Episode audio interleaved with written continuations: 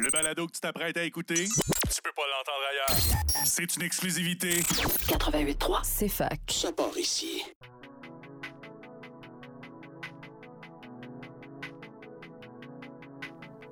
Bonjour à toutes et à tous et merci d'être restés au rendez-vous des longues entrevues sur les ondes du CFAK 88.3. C'est un bonheur de vous savoir toujours à l'écoute de notre émission.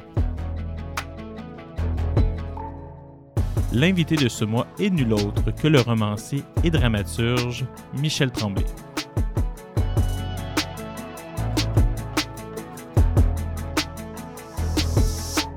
Prendre une pause pour soi n'est jamais facile, surtout lorsqu'on doit mettre de côté ce qui nous passionne. Au moment de revenir, on se demande alors comment recommencer, tout simplement parce qu'il soutient toute l'entreprise, les livres et cet étrange recueillement que nous nommons lecture. C'est de cette passion que je partage avec vous que nous avons parlé avec nul autre que Michel Tremblay lors de son plus récent passage au Salon du Livre de l'Estrie. C'est ce que vous allez avoir la chance d'entendre dans cet épisode des longues entrevues. C'est parti.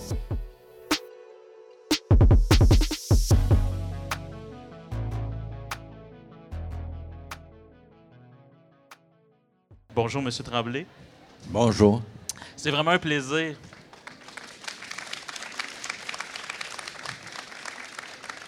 C'est vraiment un plaisir, un honneur de vous avoir avec nous au Salon du Livre de Sherbrooke. Euh, c'est un plaisir. Ça faisait 43 ans, je pense, qu'on ne vous avait pas revu en Estrie.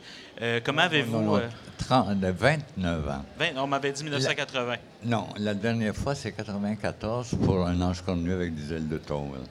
Merve- ben, justement, qu'on va parler dans le cadre de cet entretien. Euh, comment avez-vous euh, trouvé justement euh, la rétrospective autour de Rosanna, qui a été, qui est la raison en fait de votre, votre euh, retour euh, dans la région? Ben, c'était formidable. C'était une soirée sur. C'est rare, une, rencontre comme ça avec le public sur une seule œuvre, un roman ou une pièce. Je pense que c'était la première fois que je faisais ça. Alors, c'était intéressant. Il y avait des extraits de la pièce, puis on parlait de la pièce. Puis on a parlé juste d'une pièce pendant une, une heure et quart, je pense. Alors, c'était, pour moi, c'était, nouveau. Puis c'était formidable. Puis les extraits de la pièce étaient, étaient fantastiques. C'est une, une production qui existe déjà à Montréal depuis deux ans, je pense. Et les deux acteurs sont fabuleux. Alors, j'étais très content. L'entretien d'aujourd'hui, justement, pour essayer de, de- de toucher un vaste public, parce que vous avez une œuvre considérable tant par la qualité que par la quantité.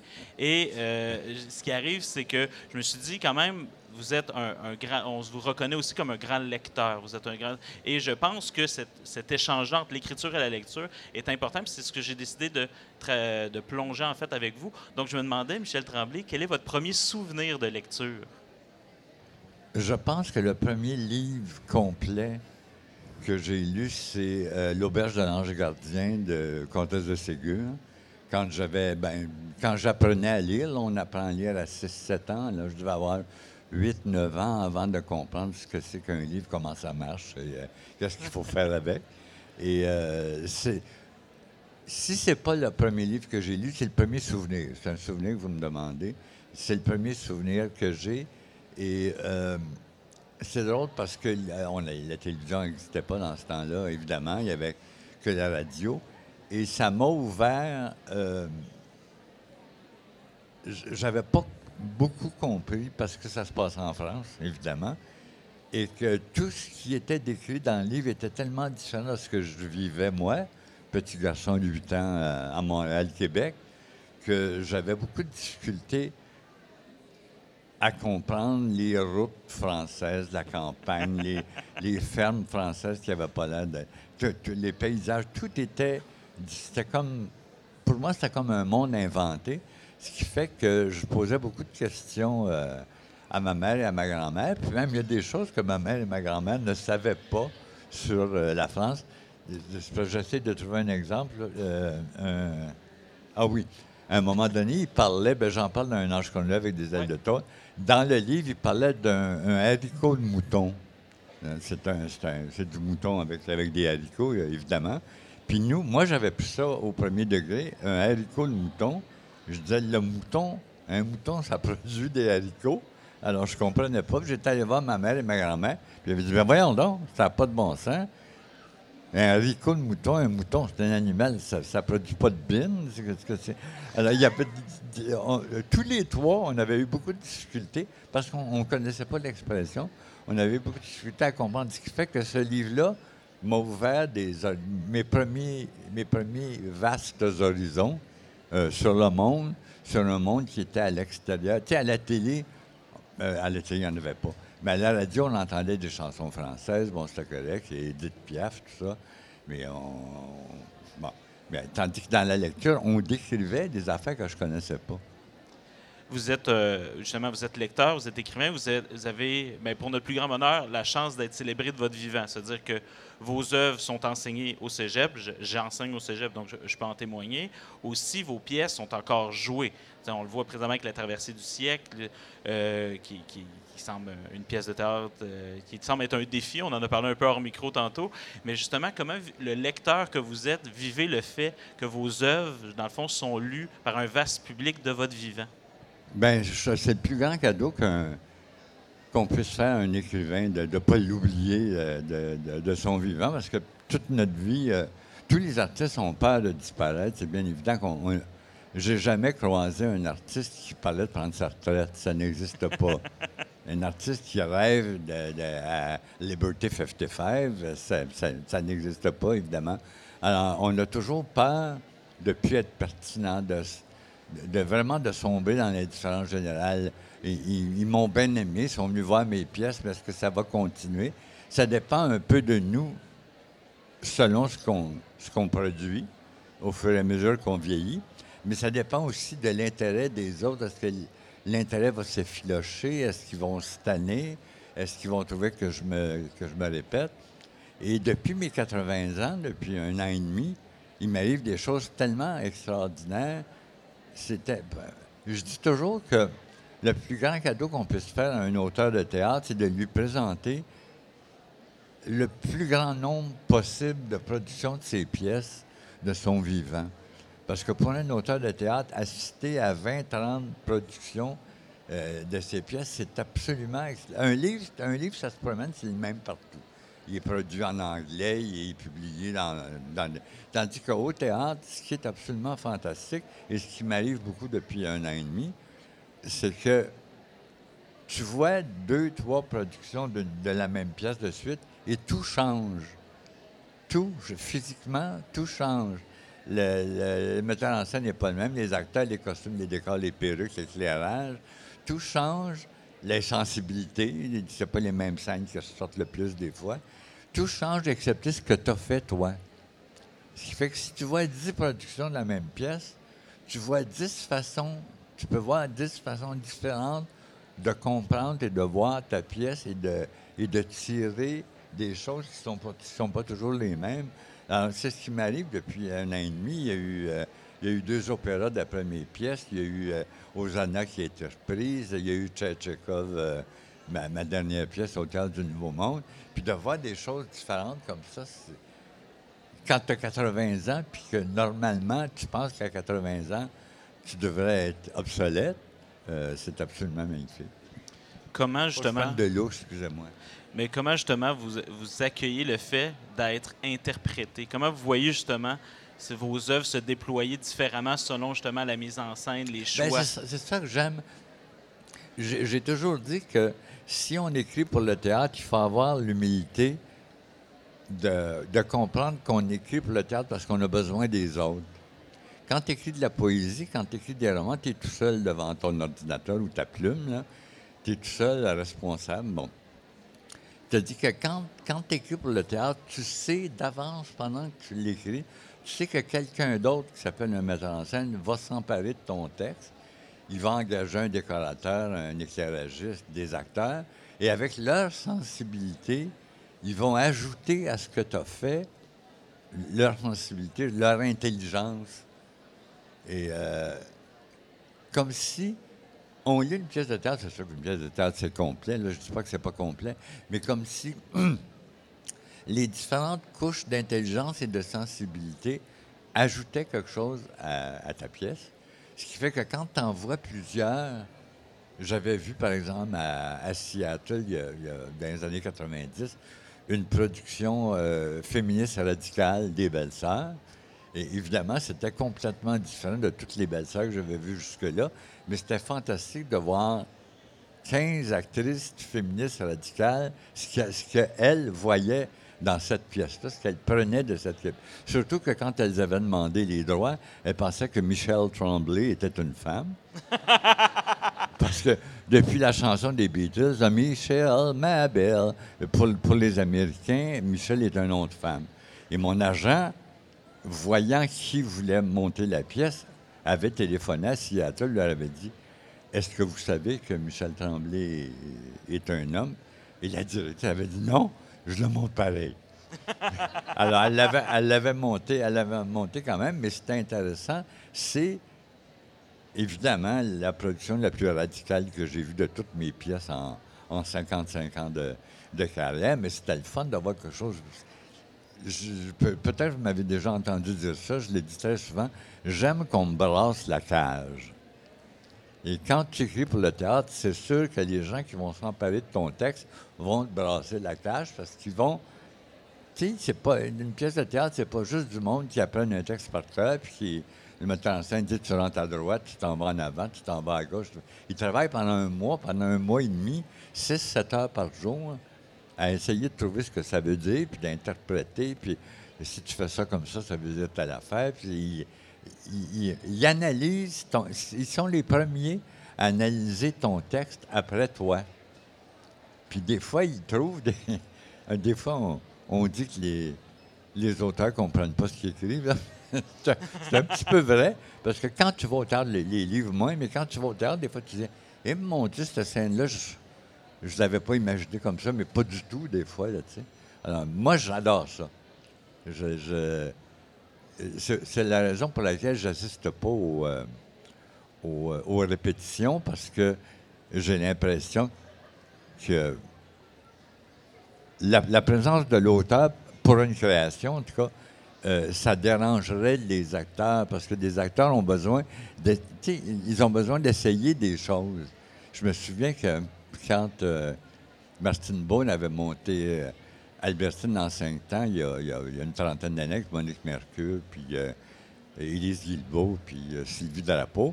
À un moment donné, les acteurs après, les actrices après m'avaient dit, à un moment donné, c'est tellement dramatique, c'est tellement, ça, prend, ça nous prend tellement qu'une journée, on a, on a eu envie de s'en moquer.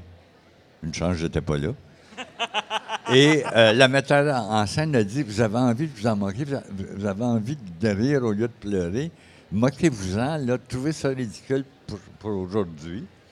Et puis les filles avaient eu un fun terrible, semble-t-il. Ça avait été la, comédie la plus comique euh, du, siècle. Alors, si j'avais été là, je serais mort, évidemment.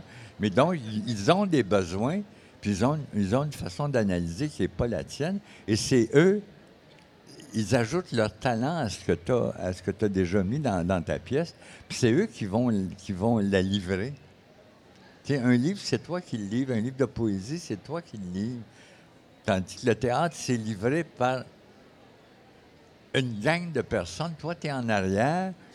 Puis, euh, dans l'idéal, il ne faudrait pas qu'on sente jamais ta présence. J'aime pas quand je vais au théâtre j'aime pas sentir que ça a été écrit par quelqu'un. J'aime me faire croire que c'est vrai. Moi, je parle longtemps, excusez-moi. Mais il n'y a pas de problème avec ça. C'est intéressant. Donc, vous pouvez continuer de parler aussi longtemps que vous voulez. Dans, justement, dans Conversation avec un enfant curieux, il y a un, texte qui s'appelle Les livres sans images, justement, où vous parlez. C'est une conversation que vous avez, en fait, avec de mémoire votre mère sur le fait que vous ne comprenez pas que les adultes ont des livres sans images. Est-ce que votre rapport au, au théâtre puis votre amour que vous avez pour lui, c'est d'une certaine manière un peu détourné, d'être capable de mettre des images sur des textes qui n'en ont pas? Bien, je ne sais pas, parce que quand, quand j'écris pour le théâtre, je le fais vraiment pour faire parler le monde. Ce n'est pas une question d'image, je ne vois pas. Il euh, n'y a rien que je déteste plus, je le disais hier ici, il n'y a rien que je déteste plus que d'aller au théâtre, puis d'assister à une pièce et avoir l'impression que l'auteur, la, femme ou l'homme qui a écrit cette pièce-là, en écrivant la pièce, s'est imaginé assis dans un théâtre. Une pièce écrite de l'extérieur, il y, en a, vraiment beaucoup. Ça, je déteste ça. parce que j'aime m'incarner. Moi, j'aime ça, m'incarner à l'intérieur des personnages. On parlait, on parlait d'images. La seule image que j'ai, quand j'ai une pièce avec deux personnes qui se parlent, je suis, il faut que je devienne la personne qui parle. Et ce que je vois, la seule image que j'ai, c'est l'autre, j'allais dire l'autre acteur, c'est l'autre personnage qui se prépare. Je le vois, je vois ce personnage-là qui se prépare à me répondre, puis ensuite je deviens lui. Il faut, absolument que ce soit euh, incarné. Alors, c'est pas une question de, c'est pas une question d'image, c'est une question de, de, de, de- mon Dieu, c'est quoi le mot? De, j'ai juste prenage de parole. C'est quoi euh, D'incarnation? Non, de prendre la parole. En tout cas, bon, c'est juste de, de- de prendre la parole, donner la parole à quelqu'un. C'est sonore plus que visuel. OK, c'est plus dans un acte de langage Ouais. qu'une image. Sonore dans le rythme et dans, et dans les mots choisis. là, ouais. de ce qui se dégage de ce que vous, que vous racontez depuis tantôt, en fait, dans la manière dont, à travers le travail des dramaturges, des acteurs et tout, ce qu'on comprend, c'est que vous aimez être interprété. Est-ce que la lecture, pour vous, je, peux en déduire que c'est un acte de liberté, mais est-ce que même la lecture, pour vous, peut aller comme, qu'un- comme un acte de création? Non, non, parce que les images que tu crées, dans, que tu crées dans ta tête, euh, te viennent de ce que tu vois, parce que tu vois plus ce que tu lis. Moi, ce que j'aime ce que j'ai toujours aimé, ce que j'ai découvert très très jeune, c'est que quand je lis, probablement que vous êtes tous pareils, là, quand je lis, à un moment donné, je vois plus les mots, je vois ce qu'on me décrit, puis j'entends ce qu'on me, quand les personnages qui parlent, les, les dialogues, j'oublie complètement le livre. Le livre n'a plus d'importance. Je suis plongé dedans je vois, j'ai vu quelques-uns des plus beaux paysages que j'ai vus dans ma vie euh, étaient des paysages dans des, dans des romans, des descriptions de coucher de soleil ou des, bon, des descriptions de n'importe quoi. Euh, c'est ce que j'aime de la lecture. Je me perds complètement euh, dedans, tandis que, ben, évidemment, quand, quand tu écris, tu te perds pas, il faut que tu sois en contrôle. On- dans votre famille, il y a aussi, quand on lit justement Conversation avec un enfant curieux, dans le même euh, texte, un livre sans image, on voit que vous n'étiez pas le seul à vous perdre. Il y avait votre grand-mère qui en perdait ses lunettes de lire, justement, à la salle de bain. Puis on voit justement après vous raconter que votre père avait la même, temps, euh, la même, euh, la même habitude, on peut dire, de perdre des choses à la salle de bain parce qu'il lisait. Et ensuite, on sait que pour toute personne qui ont lu plusieurs de vos livres, que votre mère, comme lectrice, est un personnage, euh, un per- je, dis personnage, du, du moins un- une personne importante dans le rapport que vous avez eu au livre. Quelle place prenait le livre dans votre famille? Est-ce que c'était une discussion constante ou c'était plus des petits épisodes? Bien, les, femmes lisaient beaucoup. Ma mère euh, euh, et ma grand-mère, la mère de mon père, euh, bon, on était trois familles, ça vous savez, là.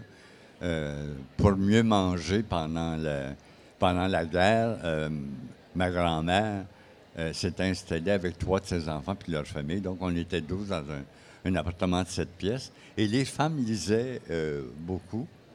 Et il y a une chose qui, que je n'ai pas souvent racontée, c'est que il y avait une collection en France qui s'appelait euh, la collection Nelson, qui était des... Il en reste encore, mais une petite collection beige avec les lisérés en, en vert, là, mais qui était imprimée en- à Édimbourg. C'est assez étonnant. C'était printed in, in Ireland, euh, in- pas, in, pas in- in- in Scotland.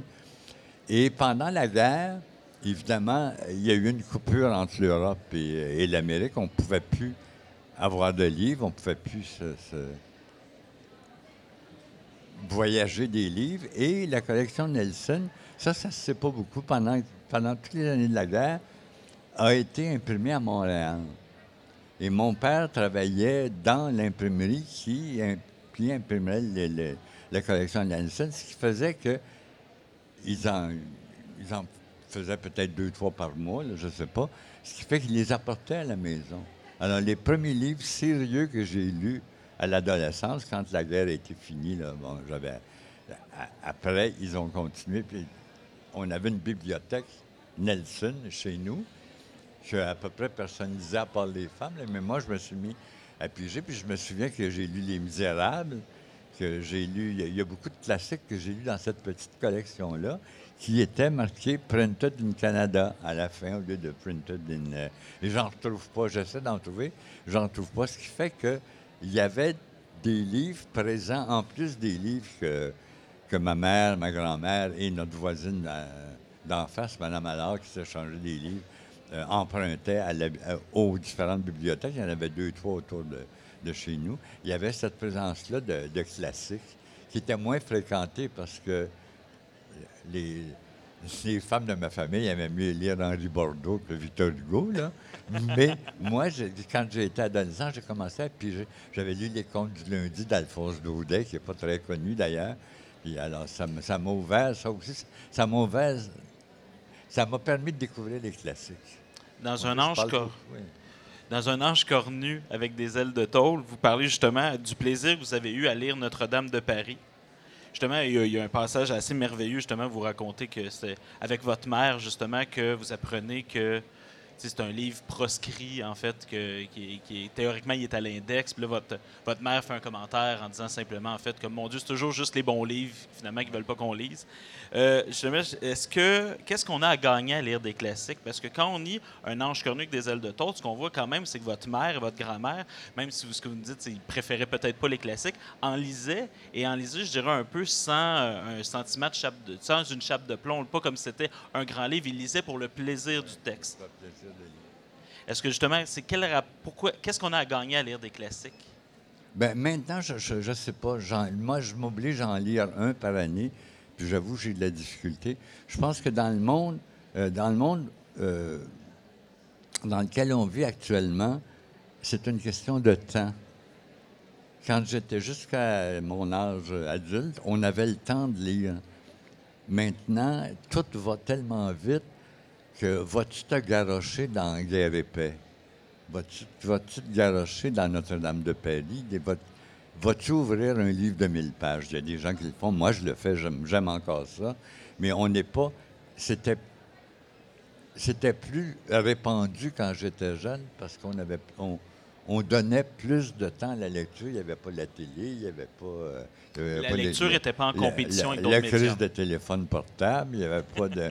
Ce qui fait qu'on avait plus de temps. Maintenant, je me souviens qu'il y a longtemps, en 86, euh, j'avais adapté une, une pièce grecque, euh, une pièce grecque, une pièce euh, russe, Le gars de Québec, qui est une pièce de Gogol, et la jeune fille qui jouait la jeune, la jeune actrice qui jouait la jeune fille, euh, le- son personnage parlait beaucoup de Madame Bovary, puis elle, elle l'avait jamais lu. Alors, elle, était venue me voir, elle m'avait dit J'ai envie de lire Madame Bovary parce que mon personnage en parle beaucoup. Je sais pas de quoi elle parle. Mais J'ai dit Vas-y, je l'avais. J'ai donné. Puis elle est revenue au bout de trois jours en disant Je n'ai lu 50 pages, puis j'ai pas le temps de lire ça, c'est trop long. Elle avait lu 50 pages, puis c'était trop long. C'est comme si on n'avait pas de temps à consacrer, à la- on ne ou qu'on choisissait de ne plus consacrer de temps à la lecture, de, de- de- déplacer ça vers autre chose. Faire des jeux sur, euh, sur la tablette, ça c'est moi, là. Euh, ou, ou rega- ou regarder Netflix, mais qu'on on consacrait de moins en moins de temps euh, à la lecture, alors que lire Notre-Dame de Paris ou lire Les Misérables, c'est une aventure absolument, absolument extraordinaire qui n'a rien à voir avec les, les productions, les, les adaptations cinématographiques qu'on fait, qui peuvent être euh, agréables et bonnes, là, même excellentes. Mais lire Notre-Dame de Paris, toute, toute la section sur l'invention de l'imprimerie, sur Gutenberg, c'est absolument, c'est d'une clarté, c'est d'une intelligence. C'est vraiment extraordinaire. Donc, on- Lisez. Lisez. Mais justement, par- parlons des classiques. Vous avez, une, vous avez une, clairement une culture classique. Vous avez lu. Vous lisez aussi beaucoup de contemporains. Euh, Pourquoi c'est si important pour vous de vous tenir à jour de tout ce qui, euh, ce qui sort? Parce que vous vous dites que vous. euh, Ben, votre tout ce qui sort, c'est beaucoup. Là. Mais vous, vous lisez beaucoup quand vous êtes sur les réseaux sociaux. chaque année, j'ai mon, euh, j'ai mon automne québécois. Mais, mais quand vous suivez sur les réseaux, on voit que les nouveautés, vous suivez beaucoup qu'est-ce qui se fait. Qu'est-ce que vous allez chercher justement, peut-être comme énergie créatrice ou comme curiosité, dans les œuvres, on va dire, de plusieurs jeunes romanciers, romancières ou des primo-romanciers? J'aime- ce que j'aime, c'est suivre le. En tout cas, disons, le, le- le- le mouvement de la littérature. Ouais. J'aime- on- à, à mon époque, on avait besoin de parler de nous, on avait besoin, on était concentrés sur nous-mêmes parce qu'on avait besoin de se prouver qu'on était, qu'on valait la peine d'écrire des choses, qu'on valait la peine de, de se décrire soi-même. Et avec le temps, les jeunes auteurs maintenant euh, s'en vont, euh, s'en vont ailleurs. Euh, le livre de, de Larry Tremblay sur Francis Bacon, par exemple, c'est d'a- d'avoir un auteur québécois qui écrit un roman sur les amours d'un peintre, d'un peintre Tableau final anglais. de l'amour. Non, c'est pas le mouvement, c'est, voyons, c'est un mot très, très simple. là. Quand tu pars petit. L'évolution? Évolution, mon Dieu! Merci beaucoup. Dans la Merci. foule. Merci, merci. Merci à la technique, dans le fond. Ah, ça m'arrive de plus en plus de perdre mes mots comme ça, excusez-moi. Mais... Donc, c'est ça l'évolution, le, le- le fait que on s'est renfermé sur no- nous-mêmes parce qu'on en avait besoin. C'était très important de le faire. C'était c'était même vital de le faire. Mais que maintenant, ça explose ailleurs, ça s'en va ailleurs, ça s'en va un peu partout, puis avec des choses absolument magnifiques. Alors ça, j'aime beaucoup suivre ça. Puis il y a des auteurs que tu aimes plus que d'autres, évidemment. Dans, je te- toujours justement dans la conversation avec un enfant euh, curieux, il y a un texte qui s'appelle Berthe versus euh, c'est Berthe Bernage versus Jules Verne. Où est-ce qu'avec Ginette vous avez euh, une espèce d'engueulade sur justement un livre plate. En fait, les deux, vous avez donné un livre un à l'autre, comme on fait souvent avec des amis, on recommande le livre. Et ce qu'il donne, c'est que les deux personnes, vous n'aimez pas le livre. Donc les deux, vous accusez que l'autre livre est plate. Et c'est, je veux dire, c'est, pour vrai, c'est merveilleux à lire. C'est parce qu'on on était dans une société où tout était encore séparé entre hommes et femmes. Il y avait les. euh, au parc La Fontaine, il y avait le, le parc des filles, puis il y avait le parc, euh, le, le parc des gars. Alors, dans- en littérature, c'était la même chose. Il y avait des romans de filles, il y avait des romans de gars. Et on était tellement élevés en gars et en filles que c'était très difficile pour une fille d'aimer. euh, Jules Verne, par exemple. Jules Verne, par exemple? Bon, Jules Verne, par exemple. Et pour un gars de lire, euh, lire Berthe Bernard, j'ai pas trouvé ça quétaine. Alors, on, on était à- juste avant la cassure. C'est qu'on était, on était, élevé- tu sais, tu lisais sur les scouts quand tu étais un petit gars, puis les filles, les filles détestaient ça, ça ne les intéressait pas. C'est comme si on n'était pas encore ouvert au monde de l'autre. On était tellement cloisonnés, gars-filles, qu'on ne pouvait pas, c'était comme impossible de s'intéresser euh, à, ce- que l'autre, l'autre moitié euh, aimait. Justement, comme écrivain, vous êtes, vous êtes écrivain, vous avez écrit des choses. Comment on fait comme écrivain pour essayer de ne pas écrire un livre plate? On n'essaye pas. On, on écrit toujours le chef-d'œuvre du siècle. non, mais ce qui est important quand on, quand on, on écrit, mais ça, c'est très sérieux, c'est une face, mais sérieux, c'est qu'il faut être convaincu pendant qu'on le fait que c'est la meilleure chose qu'on a jamais faite, même si on sait que c'est faux. Il faut, il faut croire, tous les matins, tu t'assois à ton travail, tu finis trois heures plus tard, et que c'est bon, et que c'est bon, et que c'est bon. Tu te rendras, compte plus tard que c'était pas si bon que ça. Mais, mais pendant que tu le fais, il faut que tu penses que. Mais ça, je pense que tous les écrivains sont, sont comme ça. Tu ne prendrais pas la peine d'écrire quelque chose que tu trouves plate, non. Dans La voix intérieure, toujours dans Conversation avec un enfant du siècle, je vais juste vous lire le départ parce que j'adore cet extrait-là. C'est, c'est vous avec votre grand-mère. Vous disiez, grand-maman, quand vous lisez là, vous entendez, euh, vous, une voix dans votre tête. Hein? Quoi, je sais pas, je me suis jamais posé la question. Moi, oui. C'est comme si je me lisais le livre à voix haute, comme si je me contais une histoire, mais il paraît que c'est pas ça qu'il faut faire. Oh non? Non, le frère Ferdinand à l'école, il nous a dit que si on entend notre voix dans notre tête quand on lit, ça veut dire qu'on ne lit pas assez vite. Pourquoi on lirait vite? Ben, c'est bien ça que je me suis dit. Quand j'aime un livre, je veux pas voir la fin, je vois pas pourquoi je me dépêcherais pour le finir. Donc, c'est pour moi qui est un rapport très, très sain à la lecture, mais, mais moi, ce que je vois dans, l'ère du temps sur les médias sociaux, je vois souvent, c'est- je sais pas s'il y en a qui suivent des, euh, des personnes qui ont comme vocation de parler de livres, mais souvent même des compteurs de livres, le nombre de livres lus par année. Euh, je vois des personnes qui vont dire, moi, je me vise 120, puis là, tu vois sur Instagram, une petite pile de livres, là, sont à 90 sur 120. Mais c'est un rapport à la lecture comme performance, d'une certaine manière. Qu'est-ce qu'on qu'est-ce qu'on perd ou qu'est-ce qu'on risque de perdre quand justement on fait de la lecture une performance? Ben ça, je ne savais pas que ça existait. J'avoue que je, je suis très. J'aurais préféré pas le savoir. Parce moi. que à mon, à mon âge, euh, j'entends encore ma voix. Je me lis encore, euh, tout en, tout en voyant les paysages, comme je disais tout à l'heure. Mais il faut, que, il faut que ce soit moi qui me lise euh, à moi-même, ce qui fait que je lis, je lis beaucoup. Je lis beaucoup de livres. J'en lis peut-être, je ne sais pas, 30, 40, là. Mais euh, c'est pas. J'ai jamais pensé à ça. Je ne sais pas quoi répondre, mais je même jamais pas entendu parler de ça. De, de- de- de- Donc, je me vous- souviens que j'ai une amie, une amie depuis 60 ans. Je me suis rendu compte à un moment donné, j'y avais prêté un livre que j'avais beaucoup, beaucoup aimé, une brique, genre de 700 pages. Là. Puis trois jours après, elle avait fini. J'ai dit, ah, c'était le, c'était le livre sur, c'était une Trinité. Le livre sur, l'Irlande, c'était tellement extraordinaire, en tout cas. Donc, c'est des années 70.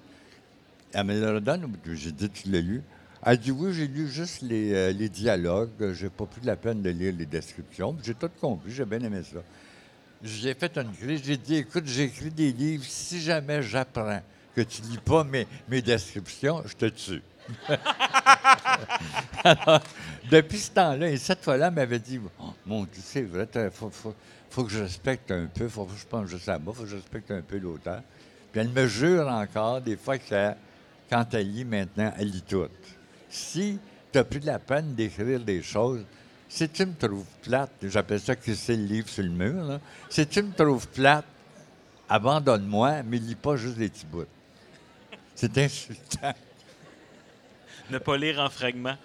Euh, vous l'avez nommé, il y a tout conspire à ce qu'on ne puisse pas lire. En fait, c'est une compétition sur l'attention et le temps. Comment faites-vous? Parce que la société. elle- je pense pas que la société fasse exprès, mais elle est faite comme ça. J'ai Mais- une autre anecdote à vous raconter, excuse-moi. J'étais au coucher de soleil, comme tous les soirs, à Key West un soir. Puis je regardais le coucher de soleil, puis juste avant le coucher de soleil et une demi-heure après, je lis. Assis au bord du quai, j'aime ça lire pendant que le soleil, parce qu'on ne peut pas le regarder. Et il y a trois couples de jeunes ados qui sont des jeunes adultes qui étaient, étaient dans 20 ans, qui sont passés derrière moi, puis je lisais. Puis il y a un gars qui a dit I never read a book in my life and I'm very happy about it. Et les cinq autres l'ont applaudi. comment vous Alors avez accueilli ça? Ben, c'est de la société américaine. C'est l'espèce d'autocensure. Lire un livre, c'est étonnant, ça vaut pas la peine. Euh, Mais qu'est-ce que cette personne-là aurait à gagner à lire un livre? Ben oui. Ben, faudrait qu'elle tombe sur. Tu sais, il y a beaucoup de gens dans les salons du livre qui viennent me dire Je vous ai jamais lu, par quoi est-ce que je devrais commencer? Je pense que chaque n'importe quel lecteur, n'importe qui qui n'a jamais rien lu, si cette personne-là tombe sur un livre qui va l'intéresser, ça va devenir un lecteur ou une lectrice. Je pense que c'est une question de première lecture, de premier contact. Tu sais, moi, quand j'étais jeune, on nous faisait des livres, lire des livres d'un ennui mortel. À l'école, c'était des. Je vous dirai pas quoi parce qu'ils sont connus, là, mais c'était plate pour crever la bouche ouverte. Ce qui fait que euh, moi qui lisais, parallèlement à ça, je lisais chez moi, j'ai eu la chance d'aimer la lecture, mais mes, compagnons, j'étais toujours le seul dans la classe à lire parce que les autres lisaient du Monsieur Untel et qui était- ils trouvaient ça plate, puis ça ne les amenait pas à la lecture. Quand quand tu enseignes la littérature à des, à des enfants, même les- des, des débuts de littérature, un début de littérature à des enfants, il faut que tu leur donnes quelque chose d'intéressant à lire, pas quelque chose qui est imposé par, comme moi maintenant, qui est, impo- qui est imposé par le gouvernement comme lecture obligatoire. Il n'y a rien de plus sadique, je pense, que la lecture obligatoire pour les enfants de certains livres. Euh, de- imposer des livres, un livre, c'est sûr que ça serait difficile de laisser les enfants lire ce qu'ils veulent, là, mais ça peut tuer des, des- des- des futurs lecteurs. Comment se fait-il alors que dans votre classe, alors que tous les autres ont arrêté la lecture, vous, vous avez continué? Oh, mais là, c'est juste une question d'intérêt parce que j'aimais ça, parce que ça me. je pense qu'on parlait de Jules Verne. Jules Verne m'a euh, pas sauvé, m'a aidé. Parce que Jules Verne euh, a, tellement écrit de choses qui se passent partout dans le monde. Il m'a ouvert à tellement de pays, à tellement de façons de voir les choses. Quand j'étais ado, tout ce que je, savais sur la science, par exemple, me venait, de Jules Verne, même si on a prouvé après que cette science-là avait pas d'allure. Mais ça ne tenait pas debout comme les Tintins. Mais euh, c'était l'ouverture vers d'autres choses que ce que je disais, tout simplement. C'est ça la lecture, de toute façon. J'allais justement euh, parler de Jules Verne. C'est dans Un ange chronique des ailes de tôle. Vous parlez aussi, vous parlez avec le texte justement sur Jules Verne comme la littérature comme quelque chose qui peut amener des connaissances carrément. on peut apprendre à travers ça. Est-ce que vous avez appris votre rapport au langage aussi dans les livres? Parce que quand on vous lit, c'est un rapport particulier au langage. C'est drôle, on reconnaît le Montréal d'une certaine époque. En même temps, vous êtes capable d'avoir des textes de théâtre, euh, des livres qui frôlent l'essai, où est-ce que vous avez un langage totalement différent. On sent que vous avez un rapport très riche. Est-ce qu'il vient justement de votre rapport à la lecture? Je ne me suis jamais posé cette question-là. Alors, Donc, on va l'apprendre en primeur Je ici. ne le sais pas. Voici ma réponse. Je n'ai aucune idée. Je pense que je, même, j'irais jusqu'à dire que je ne comprends pas la question. Est-ce que quand vous écrivez, vous pensez à certains auteurs, à leur manière de nommer les choses, des mots qu'ils veulent mettre sur des problèmes que vous avez Ben, peut-être non, je pense que pour un, un- quelqu'un qui commence à lire, le style n'a pas grande importance. Tu sais, euh, jusqu'à l'adolescence où tu commences à analyser les choses, là, tu lis pour l'histoire qu'on te raconte. Si l'histoire qu'on te raconte est intéressante, tu vas aimer le livre. Plus tard, quand tu as 17, 18 ans, puis tu commences à être prétentieux, puis que tu commences à, penser que, que tu connais plus sur la vie que ton père et ta mère, là, euh, là, tu commences à, à- pardon, à puiser dans des livres des choses que tu ne cherchais pas avant, dont le style. Tu te rends compte à un moment donné que tu aimes ça, la façon que tu es l'écrivain. Mais avant, tu n'avais jamais vérifié ça, tu n'avais jamais pensé à la façon que c'était écrit. Tu pensais juste à ce qu'on te racontait. Dans Un ange cornu avec des ailes de tôle, vous parlez d'un classique, euh, d'un livre ancien, Agamemnon d'Échille. Et c'est un texte qui est très touchant, en tout cas, du moins quand je l'ai lu, parce que vous parlez de ce texte-là comme un texte qui, en a, qui a transformé votre vie, en fait, votre rapport. Tu sais, vous êtes mis à vous questionner sur vous-même, sur vos propres agissements. Est-ce que c'est pas un peu ça le pouvoir le plus, le plus grand pouvoir de la littérature, c'est de pouvoir transformer la vie? Bien, c'est ce que je- je disais sur l'adolescence tout à l'heure. J'étais adolescent et mon, mon frère avait acheté Agamemnon d'Échille. Euh, j'avais pas lu beaucoup, je lisais pas beaucoup de, de théâtre, donc je savais pas trop comment ça marchait le théâtre. Et je connaissais surtout pas le- le- le- le- le- le- les anciennes pièces, euh, les pièces antiques euh, euh, grecques. Et j'ai commencé à lire ce, à- lire ce livre-là. Et c'était tellement différent. Le premier monologue, c'est un, un garde euh, avec une, torche qui voit euh, Agamemnon revenir de, de guerre. Je ne connaissais pas l'histoire d'Agamemnon, de, de. Je connaissais rien de ça. Mais juste la façon qu'il avait de raconter, qu'il voyait au loin quelqu'un qui, qui était sur une scène, euh, qui racontait au loin que euh, Agamemnon, Agamemnon revenait de la guerre de Troie, qu'il avait gagné avec, avec son esclave, je ne me rappelle plus de son nom. Là. Euh, c'était tellement différent de ce que j'avais jamais lu, ça m'avait piqué. Et tout après, c'est, des, pas des Thébains, hein, eux autres, c'est la Thébaïde, ben oui, c'est des Thébains. À un moment donné, l'auteur dit les vieillards de Thèbes, les vieillards sortent de Thèbes, et là, le cœur sortait. Et j'avais quoi, 14 ans, 15 ans, le cœur, c'est quoi le cœur? Et euh, 12 personnes plus le code fait, 13 personnes qui sortent de la ville et viennent te raconter en une voix, ensemble, en parlant en même temps, la guerre de Troie. Et là, j'ai compris une chose qui allait marquer ma vie de, façon définitive. euh, que je l'avais compris comme ça, en tout cas, que quand un garde raconte, te décrit qu'il y a, le vainqueur de la guerre de Troie qui s'approche. Là, tu comprends. Mais si 13 personnes sortent de la ville et te racontent quelque chose en même temps, c'est tout le peuple qui te parle. C'est pas juste une personne. Tu passes d'un à la collectivité. C'est une les vieillards de Thèbes, de Thèbes, c'est Thèbes, la ville de Thèbes qui vient raconter la, la je me souviens pas si c'est vraiment la guerre de Troie, mais qui vient.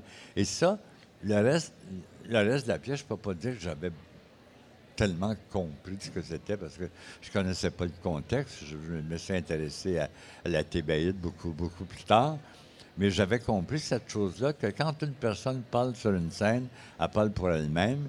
Puis s'il y en a 13 qui disent le même texte, c'est tout un peuple qui parle. Vous nous donnez une clé de lecture de votre œuvre, en fait. D'une certaine manière, c'est dans ce texte-là que vous avez trouvé une manière de faire parler. Mais le- sans que je sache, parce que je voulais pas écrire de théâtre dans ce temps-là. J'allais, j'allais, j'avais commencé à aller au théâtre, mais je pensais pas, je pensais pas en écrire.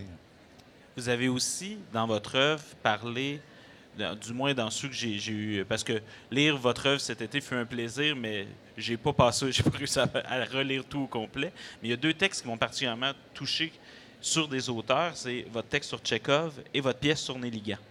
Qu'est-ce que ces deux auteurs, pourquoi ces deux auteurs-là, dans votre œuvre, ça a été important pour vous d'en parler? Est-ce que, Ben- quel message ils portaient? Euh, c'est une commande. C'est, André Gagnon qui lisait le. Ah, c'est pas par intérêt pour Nelly Gant. J'aime beaucoup Nelly Gant. J'aime beaucoup sa, poésie, mais j'aurais pas pensé, moi, écrire le livret d'un opéra sur Nelly Gant. Alors, ça, la réponse est plate, mais c'est ça. Pour, pour c'est. euh, c'est parce que c'est mon auteur de théâtre euh, favori. C'est mon auteur de théâtre, un peu comme Serge Boucher ici. C'est un auteur de théâtre qui ne dit pas les choses, mais qui les fait sentir euh, de façon absolument magistrale. Et c'est un auteur, c'est un de, de- pas de- de- d'histoire, il ne te raconte pas d'histoire. Les trois sœurs, ça se passe à, quatre époques différentes, les, les quatre actes.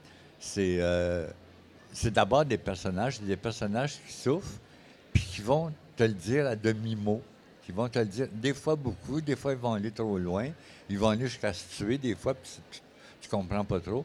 Et c'est- pourquoi? Et c'est- un auteur qui me bouleverse. Et quand j'ai commencé à douter, quand j'ai commencé à penser que j'étais plus capable d'écrire pour le théâtre, j'ai eu envie d'écrire un hommage à mon auteur favori. J'ai bloqué. J'ai bloqué au milieu, j'étais plus capable. Et je l'ai repris trois, quatre ans plus tard, euh, en me disant cette fois-là, je me rends jusqu'au bout et j'ai écrit une pièce sur quelqu'un qui a de la misère à écrire une pièce. Alors, c'est en même temps un cours comment on écrit une pièce et une pièce de théâtre. C'est un très, très, très beau livre. Dans Un ange cornu des ailes de tautre, il y a un texte émouvant sur une autrice qui, justement, est un peu. euh, est, au programme et souvent obligé. Puis à cause de ça, je pense qu'il y en a certains que ça l'a usé leur rapport à cette autrice-là. C'est Gabrielle Leroy. Et vous parlez du choc que vous avez eu quand vous avez lu Bonheur d'occasion. Qu'est-ce qui vous a si interpellé dans ce texte-là, puis que peut-être certains lecteurs ici qui ont été obligés de le lire, qui n'ont pas nécessairement eu dans les mains au bon moment, ont peut-être manqué? Ben, C'était l'époque où je commençais à lire des livres plus sérieux, des livres qui, analysaient euh, l'histoire, disons, là, puis je m'intéressais à ça. Et ma mère avait lu Bonheur d'occasion, puis elle m'avait écrit ça, puis elle m'avait dit, écoute, lis ça parce que c'est écrit, c'est aussi bon, et c'est écrit comme les romans français. Alors, j'avais lu ça et effectivement, c'est un livre, euh, la, psychologie des personnages est extraordinairement bien euh, décrite et ça se passe chez nous. Ça se passait pas dans mon quartier, ça se passait à, Saint-Henri, mais c'était moi. C'était moi à travers une analyse euh, psychologique que je, que, que je trouvais d'habitude chez les auteurs, chez les auteurs étrangers. Alors, c'est ça qui m'avait ça m'avait vraiment le- C'est le premier roman québécois euh, analytique, si vous voulez, qui analyse euh, vraiment les personnages que j'ai lus. J'avais, j'avais 14-15 ans. Est-ce qu'encore aujourd'hui, comme écrivain, vous devez quelque chose à, à ce livre-là ou à Gabriel Leroy? On je pense qu'on on doit à tous les, à tous les auteurs qu'on a aimés, on, on est influencé par tout ce qu'on lit. On a des influences qui sont plus grandes. On, choisit, on, choisit, on choisit des fois les influences. On dit cet auteur-là, j'aime tellement ça que je vais me laisser aller à être influencé. Mais on est sûrement, quand on écrit, on est sûrement influencé par tout ce qu'on a lu. Je vous cite dans Un ange cornu avec des ailes de tôle, vous dites Notre sofa du salon, une vieille affaire qui avait été en velours coupé et rouge vin dans des jours meilleurs, mais qui avait fini par ressembler à, à un gigantesque animal battu, couché sur le dos, était mon refuge pour la lecture. Bien sûr, vous voyez le lien avec le thème du salon qui est justement refuge. Je me demandais, pour vous, entre l'écriture et la lecture, lequel des deux est un refuge? Oh, c'est la lecture. L'écriture n'est pas un refuge du tout. L'écriture, au contraire, c'est une. Euh, tu, sors des choses de toi-même, tu ne te réfugies pas à l'intérieur d'autres choses. tu as la prétention d'avoir des choses à dire et tu te débarrasses. La lecture, c'est te débarrasser. La lecture, j'ai dit des milliers de fois que le théâtre existe pour créer des bêtises au monde, puis les romans existent pour raconter une histoire à l'oreille de ton meilleur ami. Mais les deux sont sortent de toi pour aller ailleurs, tandis que la lecture est un refuge parce que ça rentre en toi puis tu te réfugies à l'intérieur de, ce que, de, ce que tu lis. au je dirais que l'écriture est un soulagement. Un exutoire. Pardon? Est-ce que ça va même jusqu'à l'exutoire? Est-ce que vous réglez oui, les choses par l'écriture? oui, oui, oui, bien sûr, oui. Des choses qui sont très, très, très importantes qui sortent tout à coup. Puis des, fois, c'est malgré toi. Puis c'est sûr, c'est sûr que c'est un exutoire. Est-ce que à travers la lecture, parce qu'on voit que dans, Un ange chronique des ailes de tôle, dans Conversation avec un enfant curieux, les femmes de votre vie sont très, très, très présentes autour de la lecture. Est-ce que justement, c'est quelque chose que vous leur devez, votre rapport à la lecture? Bien, je leur dois tout. C'est les femmes qui m'ont élevé, là, je leur dois tout. Je leur dois ce que les premières pensées que j'ai connues sur la société, les premières critiques. Euh, c'était pendant la guerre, il n'y avait pas d'hommes à Montréal, il n'y en avait pas beaucoup. Euh, ce qui fait que j'ai été élevé par des femmes. Alors, c'est sûr que je leur dois tout de la vie, parce que c'est elles qui m'ont, tout montré. Il n'y a pas un seul homme, euh, dans mon enfance, il n'y a pas un seul homme qui a été important. Est-ce que, parce que c'est beau aussi dans Un ange chronique des ailes de tôle, vous vous rendez compte que vous, la lecture, vous amène tranquillement vers le goût d'écrire? Vous rendez compte aussi que votre mère portait ça, mais vous remarquez aussi que plusieurs autres femmes dans votre vie, eux autres, ont, été des lectrices, mais n'ont jamais passé à aller vers l'écriture. En quoi, pour vous, la lecture vous a amené à l'écriture?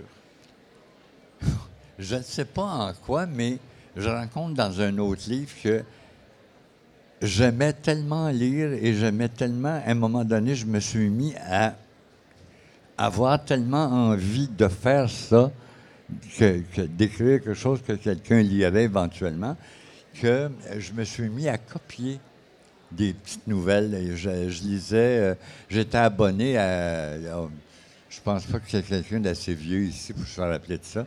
Il y a des euh, magazines français qui s'appelaient Fripounet et Marisette. C'était grand comme ça.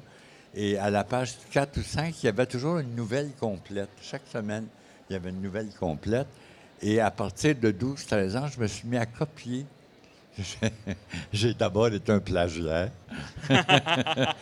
je me suis mis, j'aimais tellement ça, écrire, que je me suis mis à copier pendant peut-être un, an, je ne sais pas, je me souviens à un moment donné, pardon, je les gardais, puis j'avais un, tas de, tas de feuilles gros comme ça, épais comme ça. Euh, je, je, la copiais au complet, puis je la brochais, puis je me faisais croire que c'est moi qui l'avais écrite. Puis avant de penser à le faire vraiment, j'avais, le goût, là, je jalousais. C'est-à-dire que probablement je jalousais les gens qui étaient capables de faire ça. Puis à un moment donné, vers 16 ans, je me suis mis moi-même à, écrire des poèmes d'amour, comme, tous les gens de 16 ans, et, euh, et à commencer à griffonner des petites affaires à la fin d'un Ange connu avec des ailes de tôle, vous terminez en fait avec votre premier livre. Justement, puis vous racontez très très bien ce que vous venez de dire, en fait, de votre malheur que vous aviez à travailler à l'imprimerie, à la même imprimerie que votre père, si je me trompe. là, j'ai votre mémoire. Non. Mon frère. Non, ton frère. Donc, mais je me demandais, moi, quand je disais ça, on voyait que vous aviez une pulsion d'écrire malgré tout. Est-ce que vous auriez été capable de continuer d'écrire même si vous n'aviez jamais été publié? Oui. Oui, parce que, euh, écoutez, ça a pris trois ans avant qu'on puisse euh, euh, jouer, faire produire Les Belles Sœurs, puis j'ai continué à écrire quand même. J'ai demandé une bourse au Conseil des Arts, et je l'ai eu, puis je suis parti au Mexique pour écrire La Duchesse de Langeais et La Cité dans l'œuf. Oui, j'aurais, oui, j'aurais été un, un auteur méconnu. J'aurais été un auteur même ignoré complètement, mais j'aurais pas été capable de pas écrire. On est vraiment heureux que ce soit pas arrivé. Est-ce que vous continuez d'écrire aujourd'hui pour essayer de répondre à vos propres questions? Eh bon Dieu. Ça, c'est une question sans, sans réponse. Je ne sais pas. Je- Est-ce que vous... Non, je pense pas. Je, je pense pas écrire pour solutionner des choses, non. Non, j'ai pas l'impression, non. Mais pour les comprendre? Oui, ah, ben ça, oui. Ça, j'aime encore comprendre des affaires. Je, suis encore fatigant euh, là-dessus. Je dis souvent que je connais des millions de choses inutiles parce que j'aime ça connaître des affaires. Je vais terminer avec un extrait du début d'un ange connu avec des ailes de tôle. Vous dites J'ai suivi mon rituel habituel. Je me suis assis au bord du sofa basculant qui me sert de lit. J'ai serré le volume sur ma poitrine après m'être bien imprégné de son odeur. J'ai fait une courte prière, non pas à Dieu, mais à la joie de lire si forte, si puissante, que j'ai tellement peur de perdre en vieillissant. J'ai peut-être un gros dix ans et naïvement, je suis hanté par l'idée d'être un jour blasé parce que j'aurais tout lu. Alors je prie pour que ma joie reste complète jusqu'à ma mort et que pour les auteurs de livres qui continuent à écrire. Puis je me suis étendu sur le dos, l'oreiller plié sur le cou. Michel Tremblay, est-ce que vous avez encore cette joie de lire aujourd'hui? Oh, il n'y a rien que j'aime plus au monde que ouvrir un livre de 1000 pages. c'est une de mes grandes joies. Je ne les finis pas toutes maintenant, là, parce que Ce qui est j'ai intéressant. perdu assez de temps dans ma vie à lire des affaires plates.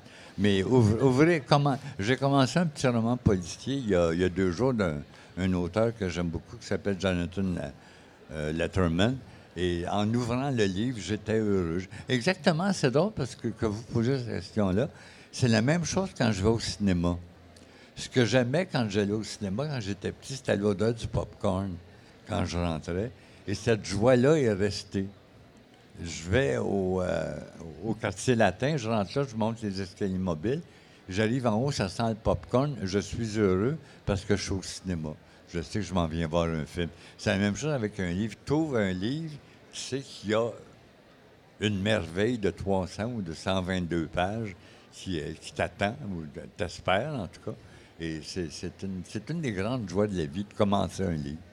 Ce qui est plaisant, c'est que pour nous, on, aura, on a encore, je l'espère, pour longtemps, la joie 70. Soit- Il y, a, il y a même quelqu'un qui m'a dit 78 là, avant. Donc, Ah, on est, donc c'est, c'est plus qu'un projet, c'est un CELI carrément que vous allez passer là-dessus. donc, mais, mais Michel Tremblay, ce qui est intéressant, c'est que pour nous, on a toujours la joie de vous lire. Merci beaucoup. Ça me fait plaisir. Merci.